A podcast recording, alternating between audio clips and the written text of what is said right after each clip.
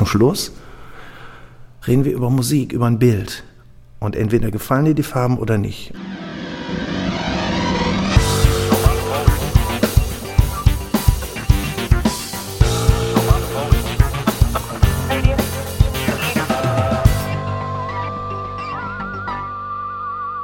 Tom Berger und Wolfram Lumpe, wir sitzen mal wieder hier zusammen und schwadronieren über Johnny Tupolev und das aktuelle Jahr. Ähm, unsere Stammhörer, also die engsten 4.265.000 Zuhörer unseres Podcasts, die möchten nicht schon wieder an, äh, an Andeutungen haben darüber, dass ich, was, ich, äh, so, Tom schiebt mich zurück weil ich, damit ans, ich nicht quietsche. Ans Mikrofon kommst. Damit ich ans, nicht, nicht am, ans Mikrofon. Damit ich nicht am Mikrofon drankomme. Das ist richtig. Äh, genau. Nee, du hast mich jetzt überhaupt nicht rausgebracht. Ähm, genau, also wir, die, wir wollen ja die engsten Zuhörer jetzt nicht, nicht äh, quälen mit noch mehr Ankündigungen und aha, wir dürfen da nicht drüber sprechen. Lassen wir jetzt also sein. Aber wir halten doch mal fest, liebe Radio Tupolev, Johnny Tupolev, Hörer, Fans und was es alles gibt. Äh, Telefonschild. Das ist, ich, das ist äh, Jens. Äh, Jens the Bass kommt, um hier einen Teil zu haben. Und das war übrigens mein Hund. Ich mach mal kurz auf Pause. Okay. So, drei Minuten später also wir fassen nochmal zusammen, es hat an der Tür geklingelt, der Hund hat gebellt. gebellt. Ähm, wir wollen ja nicht verhehlen, wir wollen ja transparent sein für unsere mhm. Hörer. Die äh, äh, Küchenmaschine, Waschmaschine, irgendwas hat gepiepst. Wenn ihr jetzt gleich piepsen hört, ist es einfach die verdammte Spülmaschine. Ich die möchte hier nochmal begrüßen, immer ja, im Rücken genau. jetzt Jens, ja. The Bass, The hat Bass, äh, Jens, Platz The genommen Bass. und... Äh, der hat nämlich auch geschellt. Der hat geschellt. Ganz transparent. Wir machen das ganz offen, wir haben okay. ja keine Geheimnisse. Jens, brüll mal eben rüber, dass du auch da bist. Hallo, ich brülle mal eben rüber, dass ich da bin und gestehe. Das reicht übrigens, danke. Sonstigen Gewohnheiten. Aufzug. Jens okay. ist ein Aufzugfahrer. Ist, ist man, er? Man, man, du sollst ja rauf, man soll ja rauf immer gehen und runter eigentlich eher nicht, wegen den Knien. Wir sind ja jetzt in so einem Alter, mittlerweile mit Mitte 40, wo das nicht mehr so gut geht. Okay, wo du es gerade ansprichst, also das neue Album im Sommer, genau. Ähm, um jetzt das Steuer mal rumzureißen. So, los geht's. Ähm, genau, also ähm, wir, vielleicht machen wir 40 Minuten lang einfach nur Anfänge. Das könnte ja auch sein, ne? dass äh, irgendwie nie was zustande kommt und jetzt schon alle abgeschaltet haben, weil sie mhm. denken, die sind ja irgendwie, Ihr sind wir auch, ja. aber ähm, Ihr so. bleibt mal schön dran. Genau. Wolfram, geh ein Stückchen noch vom Mikro weg, schieb es nach vorne ein bisschen. Wunderbar. Ja, so. Du gängelst Super. mich immer so. Weiß, immer gängelst du mich. muss ja alles eine. Immer gängelst du mich. Das kann man auch, das kann mal jeder hören hier. Ich werde hier einfach nur okay. gegängelt. Ähm, gut, jedenfalls. Ähm, ich kenne Wolfram gar nicht so. Der hat Blubbelwasser getrunken. Ich habe keine Ahnung. Der ist hier nee, einfach bin, rausschießen, ein Karlauer nach dem anderen. Ich bin am Wahnsinn. Übermüden. Dann los. Deswegen. Also 2022. Die Sache, über die wir immer noch nicht sprechen. Dürfen. Mhm. Dürfen neues Album, live, neue Songs, abmischen, alles irgendwie. Mhm. Für die Leutchen, die jetzt im Musikbusiness äh, nicht so ganz versiert sind, äh, wie, wie, wie, wie, läuft das eigentlich alles? Also wie, wie kriegt man das übereinander? Wie macht man eine Strategie? Sag du mal als Bandleader, wie macht man eine Strategie, dass man Album, Live spielen, mhm. sonstige Aktivitäten, dass man das so übereinander kriegt, dass am Ende vielleicht sowas dranhängt wie Erfolg? Ungeachtet der ganzen Corona-Situation ähm, kann man natürlich heute schön zu Hause im kleinen Heimstudio, ich versuche das mal zu vereinfachen, seine Songs aufnehmen. Man kann Gesänge aufnehmen, man kann Gitarren aufnehmen, man kann Bass aufnehmen. Will man jetzt richtige Schlagzeug aufnehmen, dann muss man, so haben wir es getan, ins Studio gehen, damit der Drummer dann auch verewigt wird. Müsste theoretisch aber auch nicht sein, weil du hast heute über Plugins über den Computer schon ziemlich, ziemlich gute Plugins, Schlagzeug-Plugins, eingespielt von echten Studiodrammern in LA, wo auch immer. Und äh, ja, wenn viele jetzt die Nase rümpfen, oh, ist aus der Dose, ich sage euch ganz ehrlich, da höre ich mir lieber öfters mal lieber so eine Dose an, als den einen oder anderen Drummer. Da muss man vielleicht einfach auch mal sagen. Also, lange Rede, kurzer Sinn, man kann tolle Songs schon vorbereiten, man kann aufnehmen, und bis auf Schlagzeug ist alles auch relativ easy in einer sehr adäquaten Qualität herzustellen. Nummer eins. Das heißt, du hast den Song, du hast drauf gesungen, du hast darauf geachtet, dass du jetzt Equipment hast und Mikrofon hast, die vernünftig sind. Auch das ist heute bezahlbarer, auch wenn man immer noch ordentlich Geld dafür ausgeben kann. Also adäquate äh, Qualität aufnehmen, dass man also nichts verzerrt hat, dass man ein bisschen weiß, wie man mit einem Kompressor umgeht, also all die vielen kleinen Dinge, die den Song erstmal in einer Demo-Version schön klingen lassen. Nummer zwei, du hast jetzt jemanden, der Skills hat, die du nicht hast. Siehe ein Produzent oder ein, ein Engineer. Ja, sagen wir Produzent. Jemand, der aufgrund seiner langjährigen Erfahrung weiß, wie man jetzt im Mix was positioniert, wie man es fett klingen lässt, wie man den Gesang schön in der Mitte äh, ähm, äh, ähm, äh, hören kann, dass die Gitarren noch drumherum klingen, dass er nicht matschig klingt, dass der Bass schön äh, äh, warm klingt und und und. Also praktisch, dass das toll klingt, zum Schluss wie eine Platte klingt. Oder das, was man sagen, was anders. Dass es eben nicht mehr klingt wie ein Demo. Und ja, liebe Leute, es hat A natürlich viel, viel damit zu tun, dass dieser Typ, dieser Produzent dann auch adäquates Equipment hat. Wir reden von wir reden von Channel Strips, das heißt da, wo die, wo die Musik verarbeitet wird, dass das hochwertig ist. Da reden wir von anständigen Monitorboxen, da reden wir über Facilities, das heißt, er hat vielleicht dann zu Hause oder in einem extra Studio eben eine spezielle Umgebung geschaffen, dass er gut aufnehmen und abmischen kann. Hat gute Plugins, für die man auch ein Höllengeld ausgeben kann. Zum Schluss aber kannst du das alles kaufen und wunderst dich, dass das eben nicht so klingt. Das sind eben, das ist eben Erfahrung, die ein Toningenieur oder eben auch ein Produzent hat, das gut klingen zu lassen. Bevor wir zur Person äh, des Johnny Tupo, der Produzenten, kommen, ähm, es kann ja nun passieren, und ich glaube, das ist in der Musik, äh, Rock-Pop-Musikgeschichte ja nun öfter auch passiert, dass die Band hat die Idee so und der Produzent sagt aber so. Hm. hm. Das gibt's bei uns auch. Macht man da? Das sage ich dir. Das ist das, was ich, was wir machen. Wir schicken unsere Files per Internet nach Amerika, da wo unser Produzent John sitzt, in Los Angeles in diesem Falle. John baut das alles auseinander, spielt sich das ab, mixt und mischt und schickt es mir dann voller Elan und voller Hoffnung und ich sage, boah, das finde ich aber... Hm. Und dann geht das hin und her. Das geht dann auch mal schon so weit, dass er einfach sagt, nach der siebten, achten Version, sag mal, hast du so eine alle? Das ist doch jetzt so und so und... Da, in der Tat wäre es einfacher, wenn er neben mir säße so ist es ein bisschen zäher, weil man muss natürlich auch die Zeitverschiebung berechnen, aber es funktioniert. Und zum Schluss nach sieben, acht Versionen, nach einem ziemlich genervten Tom Berger, der seine Mitkollegen dann voll heult, dass es immer noch nicht so ist, wie wir uns das vorstellen, kommt zum Schluss dann immer was raus, wo wir alle sagen, boah, ein bisschen anders, aber ziemlich geil. Ähm, also im Prinzip auch das, was man macht, wenn er neben dir sitzt. Und auf der anderen Seite kann man ja vielleicht auch sagen, man hat als Band eine Idee zu einem Song, wie er klingen soll. Und das ist dann eben der Sachverstand von außen, wie man so in der Wirtschaft sagen würde, der dann sagt, ja, okay, euer Weg ist richtig, aber äh, geht noch besser. Nee, würde ich. Man, muss, so ist nicht? Nee, so ist, so ist es eigentlich okay. nicht. Es ist tatsächlich immer eine Sache des Geschmacks. Wenn wir hin und her mailen oder telefonieren auch oder FaceTime dann mit John zum Beispiel, geht es nie darum, dass das doof ist, was Jens eingespielt hat oder ich gesungen habe, sondern es geht darum, dass wir sagen, ach, wir hätten den Bass aber gerne eigentlich so, so ein bisschen wärmer und warum hören wir den denn in der Strophe so wenig und ach, Gesang wäre aber doch toll, können wir da nicht so ein bisschen.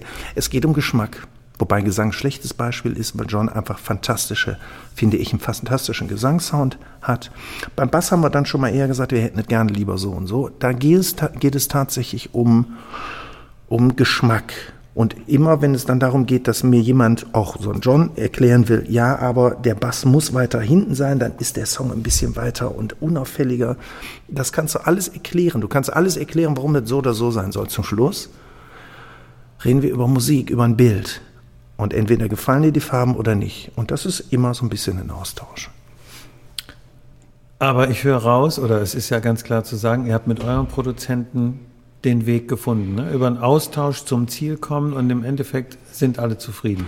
So sollte es sein. Es ist manchmal immer so ein klein bisschen ein Kompromiss, aber ähm, wenn man selber schon sehr oft den Song gehört hat, und so geht's Jens, so geht's Didi und mir auch ganz oft, wir hören das, und dann wird auf einmal das anders, gar nicht schlechter, es ist einfach nur anders.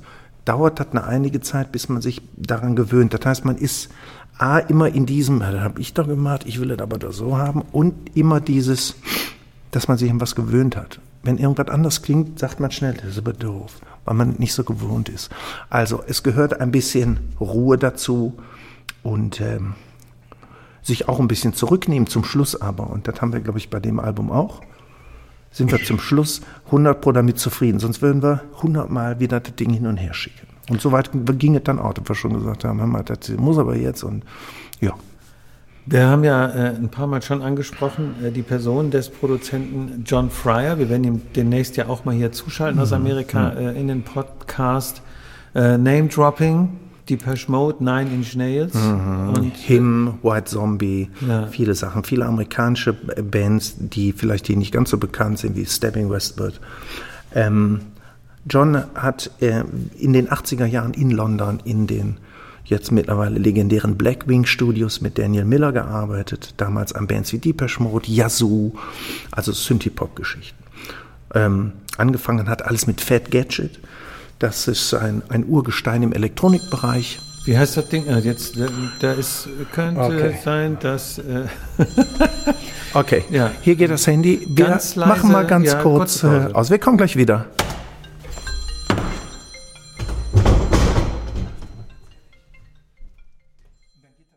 Ähm, wir ignorieren einfach, dass das Telefon geschellt hat. Das ist, das ist, wir sind live. Äh, wir sind nicht live, Das aber du wir lassen gesagt. das alles Okay. zu, transparent. Also angefangen Fat hat es. Gadget, Ja, Fat Gadget. Collapsing New People. Stimmt. Nee, ich wollte nicht mehr singen. Ich wollte Oh, das. er hat es wieder Ich getan. habe es wieder getan. Scheiße. Entschuldigung. Entschuldigung. Und ähm, damit fing alles, eigentlich an, Ende der 70er Jahre. Jetzt hör doch mal Entschuldigung, auf. ich bin ja schon. Mensch.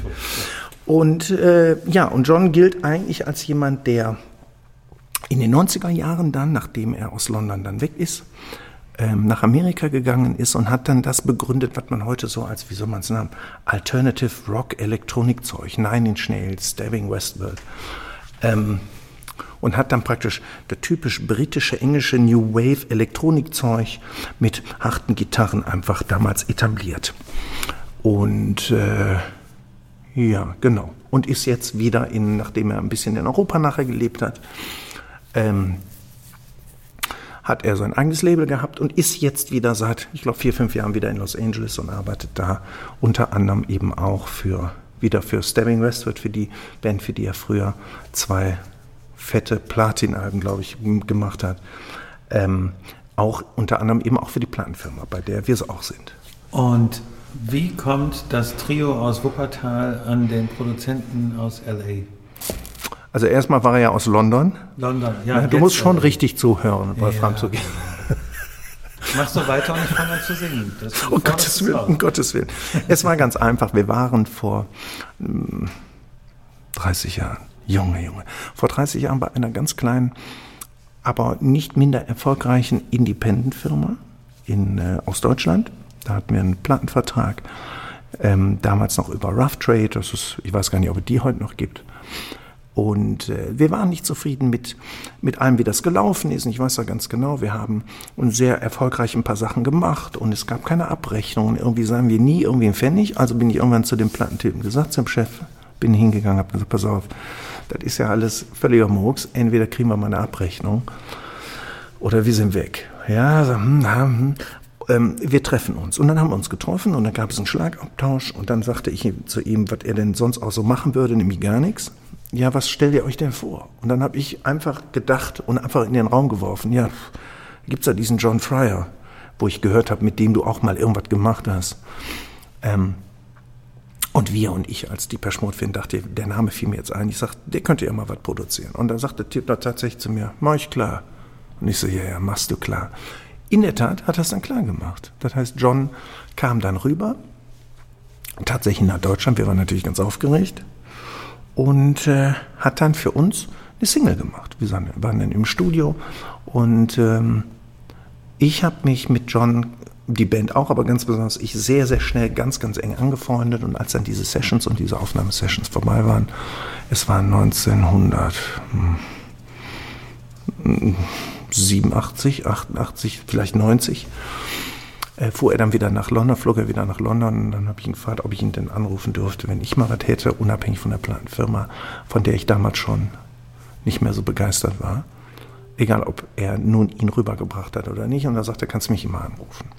Und dann hat man sich aus den Augen verloren und irgendwann habe ich nach, ich glaube, zehn Jahren, habe ich den Kontakt, wir haben dann den, hab dann den Kontakt verloren.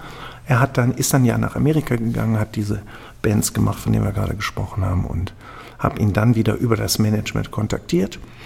Und dann traf man sich, dann hatten wir wieder eine andere Plattenfirma, dann hat er für die für uns gearbeitet und, und, und darüber entwickelte sich dann eine sehr, sehr enge Freundschaft. Wir sind dann mit den Kindern zusammen in Urlaub gefahren. Ich war äh, Trauzeuge und, und, und. Also wir sind sehr eng befreundet, können uns aber auch ziemlich in die Haare über die Musik kriegen.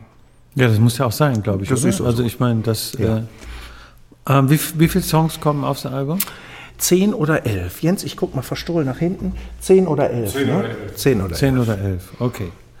Ähm, warum nicht, also blöde Frage, aber das ist ja so meine Art, warum nicht 14, 15? Also warum, warum 10 oder 11? Weil ihr 10 oder 11 habt, wo ihr sagt, jo, das ist, die müssen drauf? Weil diese elf, die sind, die wir auswählen. Und wir keine 14 drauf machen. Ja, gut. Ja, Ja, weil der Rest stand jetzt äh, einfach noch nicht den Schritt äh, ins Album geschafft hat. ja. Wir an den äh, Nummern noch arbeiten und wenn sie auf diesem Album keinen Platz finden, dann halt auf dem nächsten. Bei, bei Spotify ist es ja so, da ist, ist ja, hast du ja immer Album und dann hast du ja Deluxe und dann Deluxe High-End-Version mit Remixen, Live-Versionen und so. Wird es das auch Nein, geben? du hast völlig recht. Natürlich könnten wir auch mehr drauf machen, aber wir wollen ja auch noch für ein weiteres Album äh, äh, Material haben. Wir haben genügend Material.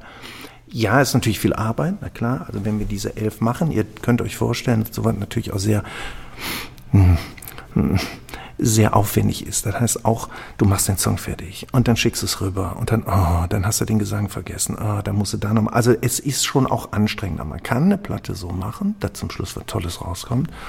Es wäre natürlich viel einfacher, wenn wir das jetzt hier sofort machen können.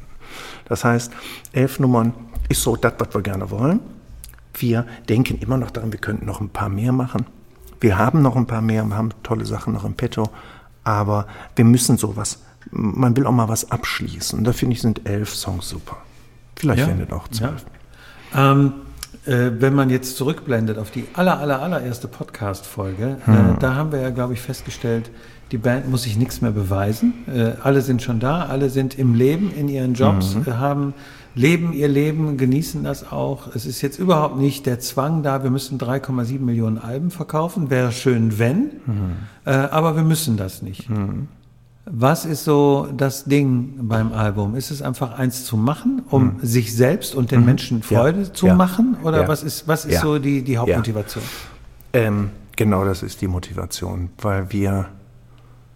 Es gibt zwei Dinge, die wir gerne, die wir spannend finden. Ist A, das Musikmachen selber, dass wir sagen, hier ist ein Trio von drei Jungs, die diese Musik machen, die diese Musik live bringen wollen, auch in einer Qualität, wo wir sagen, ja, das hat jetzt auch richtig Eier und das geht nach vorne. Und die zweite Motivation ist sicherlich, dass wir jetzt, wir können ruhig sagen, auch in unserem etwas gehobenen Alter, mit den Leuten, auch alle im gehobenen Alter, sowas nochmal auf einem, auf einem Niveau machen wollen, die wir, was wir niemals hätten vor 20 oder 30 Jahren machen können. A, weil wir die Möglichkeit nicht hatten. B, weil wir noch nicht so gesettelt waren. Wir haben viele gute Leute auch gehabt, die dann einfach aus, aus Ego und bei mir auch, äh, die dann aus egomäßigen Gründen dann ähm, äh, sich dann auseinander äh, dividiert haben, wie auch immer. Gerade haben wir hier einen Telefonanruf gekriegt. Das war jemand, mit dem Jens und ich vor 30 Jahren Musik gemacht haben. Und wir haben uns vor ein paar Wochen mal wieder im Urlaub mal getextet. Er machte Musik und ich habe mal geguckt. Und, und dann sagte er, Matam, wären wir nicht so blöd und egomäßig gewesen vor 30 Jahren, würden wir das vielleicht jetzt auch noch machen.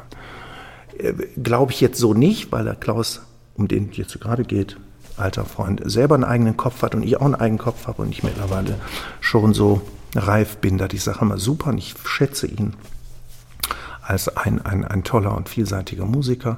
Aber das wäre wahrscheinlich dann nicht ganz so lange gut gegangen, weil ich kenne mich auch.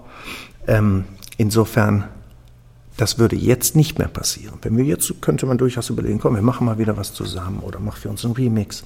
Das heißt, was ich damit sagen will, ist, dass in einem gehoben gesetzteren Alter, vorausgesetzt, ist alles in deinem Leben äh, einigermaßen äh, gesund gelaufen, dass man jetzt in so einer Situation, in so einer Lebenssituation ist, wo man das etwas gemächlicher im Sinne von lockerer angehen kann. Aber wie ich finde, auch viel straighter und viel tougher, als das noch vor 30 Jahren hätte gegangen, oder? Absolut. Ich möchte, bevor das nächste Klingeln kommt, irgendjemand schellt, anruft oder sonst während wir jetzt gerade ungestört sprechen können, äh, noch, noch eine Sache ansprechen. Album, okay, habe ich verstanden, mhm. ist mir klar geworden, wieder was gelernt über das Musikbusiness. So, und jetzt sagt ja äh, Herr Drosten und andere auch, ähm, wir kommen jetzt wieder so Richtung Normalität. Mhm. Klopfen mal auf Holz, dass es wirklich mhm. so ist. Das heißt auch für Johnny Tupolev, das Live-Spielen rückt näher. Mhm. Das rückt näher. Ach, Und ihr habt ja. richtig, richtig, richtig, richtig, richtig, richtig, richtig, richtig Bock drauf. Ja, wir haben natürlich, und das war ganz gut, ich hoffe, das haben viele Musiker, die das vielleicht jetzt auch hören, auch gemacht. Wir haben die Pandemie dennoch nutzen können, um das Live ähm, voranzubringen, die Zeit zu haben, dass man wirklich jetzt mal so ein paar Details, die du immer machen wolltest, dass man das mal äh, in Ruhe hat ausarbeiten äh, können. Und wir sind ganz happy, dass wir jetzt an einem Punkt sind, wo wir vor zwei Jahren noch nicht waren. Das war dann auch okay. Aber jetzt ist es wirklich hm, so, dass wir uns so richtig freuen. Und dass äh, wir auch auf die Bühne gehen. Und das haben wir beim, bei dem letzten Mal vor der Pandemie vor zwei Jahren auch, auch äh, äh gehabt. Ich gehe mittlerweile auf die Bühne, Jens, sage, ob das bei dir auch so ist. Man genießt das richtig. Ich stehe auf der Bühne und denke, wow, jetzt kommt was und, und hört mal jetzt. Und vorher war das immer, man war so wahnsinnig und man war aufgeregt. Man ist natürlich ein bisschen aufgeregt, aber man genießt es so richtig. Auch eine Sache, die vielleicht kommt, wenn man ein bisschen, ja, nennet, reifer ist. Du genießt die Sache mehr. Und bist ein bisschen abgeklärter, nennet so, aber nicht abgeschmackt im Sinne von abgeschmackt, sondern pass auf, das Wichtige im Leben ist das und das und das und das machen wir jetzt. Und es fällt dann auch vielleicht äh, leichter, wenn man abgeklärter ist, zu genießen und ja. gleichzeitig auch zu sagen, so, pass auf Jungs, lasst mich mal nach vorne, ihr geht jetzt mal nach hinten äh, und einfach auch so mannschaftsdienlich zu spielen, wie man beim Sport sagen würde, dass man sagt, hier, wir drei müssen jetzt, äh, haben Spaß zusammen oder äh, kommt auch schon mal das Ego durch nee, auf der Bühne? Nee, eigentlich eher nicht. Jens? Nein. Nein, Nein tatsächlich nicht. Vielleicht früher ein bisschen mehr. Äh, nee, heute nicht. Weil ich weiß, was er macht, was Jens macht, ich weiß, was Didi macht und kann und ich weiß, was ich machen kann. Und das sind verschiedene Dinge. Und ich glaube, das kommt auch rüber, oder? Das also ich meine, wenn man also, so auftritt ja, als Band, geschlossene Mannschaftsleistung, ja. wird man beim Sport sagen, das merkt der Zuschauer auch, oder? Ich, ich glaube, dass das merkt, weil ich erwarte natürlich, Jens guckt auch rüber, ich erwarte, dass er alles gibt und das erwarten Jens von mir und erwartet auch von Didi. Da ist so was, wir könnten reinschreien und sagen, so Leute, ich weiß genau, was ihr könnt hier, also gebt mal Vollgas. Und das, das ist das, was wir, was wir eigentlich machen. Tatsächlich ist das wirkliche Geheimnis aber, dass wir drei Leute sind und es natürlich schwierig wird, wenn dann irgendeiner versucht, aus der Reihe zu tanzen, um sich selbst zu profilieren. Das wird äh, hier nicht gehen. Funktioniert nicht. Nee. Funktioniert ja. bei unseren Songstrukturen nicht, funktioniert nicht, äh, weil wir tatsächlich nur zu dritt sind. Und ähm, da kannst du dir keine großen Ausflüge erlauben. Also da muss äh, die ja. ganze Sache schon passen. Und schon gar keine Ego-Ausflüge. Das, ja. würde nee, tatsächlich nicht. das würde komplett nach ja. hinten gehen. Und, und, wenn irgendwas kommt, was, was äh, in der Tat danach aussehen mag für den, für den äh, Zuhörer, äh, dann ist das tatsächlich äh, was, was alle im Vorfeld, äh, Vorfeld schon wussten, weil sie ähm, die Songs kennen und, und, und also ich spreche jetzt von den, von den Herren Musikern und wissen, dass der nächste Part halt so aufgebaut ist. Also, Aber wenn ihr was völlig Furchtbares hört beim nächsten Mal, wenn wir live spielen, von mir, von Jens, dann ist, ist das verrückt. total geplant. Also, das ist, das ist Teil des Gesamtkunstwerks. Wenn ich zum ja. Beispiel, wenn zum Beispiel der Jens auf einmal einen Basslauf eines anderen Songs anspielt, was so eigentlich nie vorkommt, oder ich auch einfach mal den Text nach gut Dünken in eine Art Esperanto-Sprache bringe, dann nicht wundern, das ist Teil der Show. Oder, Ja, klar. oder in, in, in äh, selten gesprochenem Bergdialekt. Auch sowas ist immer Ja, gern gehört ja. und äh, amüsiert nicht nur uns, sondern auch die Leute, die genau kennen, was da jetzt gerade auf der Bühne passiert. Ja, genau. Und dann, dann wird es riesigen Applaus geben. Und die, die, die Zuschauer machen so wissende Gesichter, wie Menschen bei einer Pina Bausch-Vorstellung, die überhaupt nicht wissen, was da passiert, aber denken, das muss große Kunst sein. Da Das muss, muss ich jetzt, ja. muss ich jetzt mal applaudieren. Um, um ehrlich Ja, zu aber erst sein. verstohlen in der Menge hin und her gucken. Ich wollte gerade sagen. Gucken, wie denn die anderen reagieren. Reagiert. Genau. Du, tatsächlich, Jens, du hast absolut recht. Äh, Ich habe die, die wenigen Male, wie ich bei Pina Bausch war, äh, dann hatte ich das Gefühl, oh, jetzt ist rum. Und mal gucken. Und dann in der Loge, da sind ja dann die Experten und die stehen dann auf und applaudieren. Da habe ich gedacht, da muss ich jetzt auch applaudieren, weil das war jetzt gut. Und, Das äh, passierte bei mir bei Pina Bausch genau an der gleichen Stelle, nur dass ich regelmäßig eingeschlafen bin. Entweder bekam ich den spitzen Ellenbogen meiner Frau rechts in die Rippe, ähm, oder äh, ich hörte Klatschen und Klatschen mit und es klatscht auf einmal keiner mehr, weil das war einfach nur, was weiß ich, ein Buch, was umgefallen ist oder so. Mit Pina Bausch bin ich ja, ich sag's ganz ehrlich, äh, Spitze, ich, boah, es war nicht so meins. Ich äh, äh, zitiere meinen Vater. Der hat gesagt, ich gehe mal mit, ich möchte das auch mal sehen. Dann war ich mit ihm da und dann hat er hinterher nachgedacht und hat gesagt, es hat mich total bewegt, aber ich weiß nicht warum.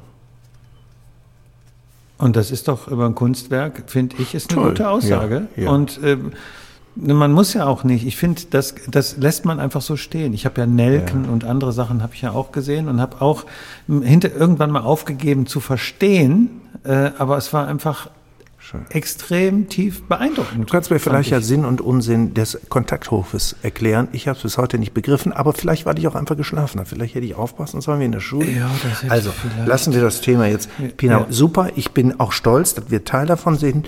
Ähm, vielleicht weiß ich noch nicht. Ich, und ich kenne ein paar tolle, tolle Künstler und auch Tänzer. Vergesst mal, was ich gesagt habe. Ich denke, ich muss mir das irgendwann nochmal angucken. Okay, Und also der Termin steht noch nicht, aber wir machen nicht. das. Dann gehen wir mal Johnny Tupolev joins Pina. Bausch. Leck mich am äh, Fuß. Das wird, äh, das wird ein Hammer. Jedenfalls live. Okay. So. Ja. Also sag noch mal eben, wir freuen uns drauf, live zu spielen. Wir freuen uns total drauf, live zu spielen. Wir werden natürlich, was für ein Spruch, sagt man immer, aber wir werden ein paar schöne Überraschungen haben. Wir werden aber sicherlich überraschen mit einem Fund, der da von vorne kommt, der äh, nicht mit dem zu vergleichen ist oder war, was wir noch vor zwei Jahren hingelegt haben, wie auch, denn wir sind ja auch weitergekommen jetzt mit allem. Wir haben tolle Leute um uns herum, die uns geholfen haben. Und ähm, ja, man kann sagen, wir freuen uns und können es kaum erwarten, dass wir das mal wirklich jetzt äh, darbieten können. Ich schließe mal diese, diese ähm, Folge ab mit, mit einem äh, äh, Zitat nicht, aber ähm, es ist ja immer wieder das wirklich das Marketing-Ding für Johnny Tupolev schlechthin ist das Gaskessel-Video. Das Gaskessel-Video, der Gaskessel und sonst irgendwie. Das ist äh, alle Menschen, die mich darauf ansprechen und kleckerweise kommen sie ja, äh, die sagen, ah, ich habe keine Ahnung bei Social Media den Podcast gesehen, ich, so und dann, und das kommt auch von Menschen, wo ich gedacht habe, sind schon ein bisschen gesetzter, hören WDR 4 oder was weiß ich. Ganz oft wirklich, und das ist jetzt kein, kein Spruch, wirklich ganz, auch von, von Menschen, wo ich gedacht habe, die sind musikalisch auf einen ganz anderen Planeten kommt. Ich habe mir das mal angesehen, dieses Video mit dem Gaskessel ist ja toll gemacht, aber vor allem die Musik ist ja, da ist ja endlich mal wieder und nicht, also wirklich auch mit der Handbewegung, da ist ja, da äh, Mensch, da, da, die haben die Gitarren ja, äh, da geht's ja mal wirklich nach vorne ab. Und da, das ist ja so ein Eindruck, den habe ich ja schon ein paar Mal wieder gegeben. Ich glaube, wir haben sehr viel Soße, wir haben sehr viel Autotune und irgendwie andere Musik im Radio, die keiner mehr wirklich ertragen kann. Und wenn dann mal größtenteils handgemachte Musik kommt, die ein bisschen nach vorne geht, das ist mal gar nicht schlecht. Das hast du schön gesagt. Das trifft sicherlich auf uns zum Teil zu, obwohl wir natürlich viele elektronische Hilfsmittel haben, weil wir ja eigentlich eine elektronische Rockband sind. Leider, du hast völlig recht, das würde ich genauso unterschreiben. Leider hat man nicht das Gefühl, dass die Leute da satt sind. Ich habe äh, eher das Gefühl, dass durch diese wirklich ständige Berieselung mit dieser Art von Mixen, Autotune, dass wir uns da so dran gewöhnt haben. Ich jetzt nicht, weil ich halt natürlich mit anderen Ohren höre als der normale Zuhörer. Dass man sich so dran gewöhnt hat, dass man denkt, das sei der Standard. Und ich finde es schon toll, ob handgemacht oder nicht. Ich kenne ein paar handgemachte Musiker, leck mich am Arsch, ist das scheiße. Das hat damit nichts zu tun. Und es gibt ein paar Elektroniker, die nicht ein Instrument spielen, aber tierische Sachen, was weiß ich. Wir denken da an Moby, New Yorker, DJ, Popmusiker, den wir alle auch kennen, der wirklich was drauf hat. Kunst ist Kunst. Das hat nichts damit zu tun. Es passiert natürlich im Kopf und im Bauch. Aber du hast völlig recht. Es ist erfrischend anders, wenn man dann mal wieder was hört, was wirklich aneckt und Ecken und Kanten hat. Und äh, das wenn das jemand, sagen, ja. das, das habe ich so auch verstanden, und wenn das jemand sagt, dass jemand nicht sagt, boah, ihr seid ja super, sondern sagt, boah, das ist aber anders, das wäre das größte Kompliment, oder? Und das ist, glaube ich, äh, das ist, glaube ich, äh, äh, einerseits die Richtung, die er einschlägt, und andererseits Herr Berger, ein sehr gutes Schlusswort. Vielen Dank. Danke es, Ihnen für dieses Gespräch. Es war sehr schön, auch für unsere Soufflöse von rechts, Jens ja. the Bass Gräbe. Jens the Bass. Und damit zurück in die angeschlossenen Funkhäuser. Wir hören uns nächste Woche wieder, wenn Sie vom Berger sein hören. Wir sind wieder da. genau. Tschüss. Tschüss.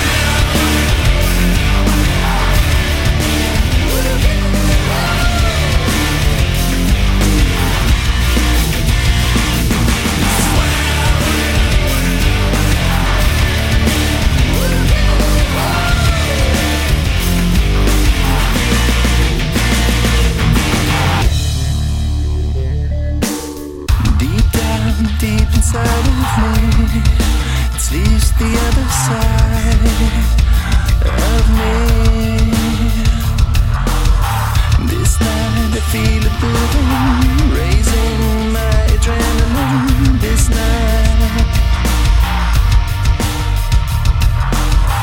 let me leave this masquerade in this room of desperation.